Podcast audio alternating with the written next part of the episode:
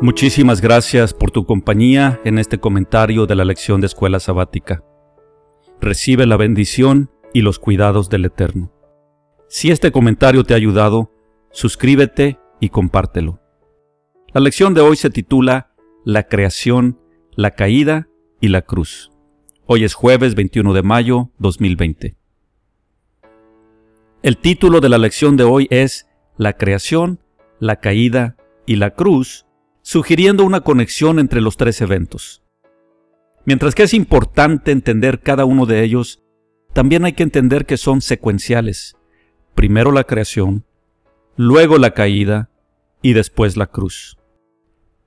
Parte de la perfección de la creación del hombre fue el libre albedrío. El permanecer en el huerto del Edén era voluntario y dependía enteramente de la obediencia. El árbol del conocimiento era una forma de probar la obediencia. Génesis 1.28 dice, Y los bendijo Dios y les dijo, Fructificad y multiplicaos. Llenad la tierra y sojuzgadla. Y señoread en los peces del mar, en las aves de los cielos, y en todas las bestias que se mueven sobre la tierra. Dos cosas les ordenó hacer. Multiplicarse y señorear sobre los animales, es decir, dominarlos. Desde antes de la caída queda clara la distinción entre el hombre creado a la imagen del Creador y los animales. Este detalle es de especial importancia al tomar conciencia de la corriente panteísta que se ha infiltrado en las iglesias cristianas. La Biblia enseña que por orden del Eterno, el hombre dominaría a los animales, Dicho de otro modo, el panteísmo enseña que Dios está en todo y pone en el mismo nivel las plantas, las montañas, los mares, los animales, los humanos. Es decir, el hombre y el animal están a la par. Esas ideas son panteístas originadas en el lejano oriente e incompatibles con lo que el Eterno nos enseña en su palabra. Creer de este modo es lo que ha llevado a muchos al estilo de vida vegano. Mientras que el abandono del consumo de productos animales puede tener beneficios de salud, el rechazo absoluto hasta del calzado de piel, en muchos casos, tiene en trasfondo el propósito de evitar la muerte de animales por compasión, puesto que, entre comillas, también sienten y sufren igual que nosotros. Hay quienes inclusive igualan el sacrificar un animal a violar el sexto mandamiento, no matarás.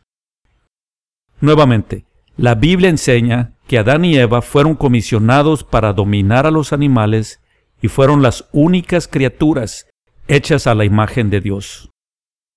Antes de la caída, la dieta excluía el consumo animal. Entonces debemos tener bien claro que hubo un cambio fisiológico y ambiental como consecuencia del pecado. La creación perfecta del Eterno se contaminó con la entrada del pecado. Adán y Eva introdujeron la muerte y salieron vistiendo pieles de animal. El primer error de Eva fue perder su dominio sobre la serpiente. El Eterno les había ordenado señorear a los animales. Eva cayó en el error de poner a un animal a su nivel y razonar con él. Igualar el nivel de cualquier animal al nivel del hombre no eleva al animal, hunde al hombre. El acto de comer del fruto fue una consecuencia de razonar como la serpiente. A partir de ingerir el fruto prohibido, la creación entera entró en crisis. Nuestros ojos no volverán a ver la perfección de la creación hasta que todo sea restaurado. Aquí es donde entra la cruz. El triunfo de Yeshua sobre la muerte reparó lo descompuesto. Cuando restablezca su reino, el mundo pasará por una segunda creación, una restauración absoluta sin muerte ni enfermedad sin huracanes ni terremotos.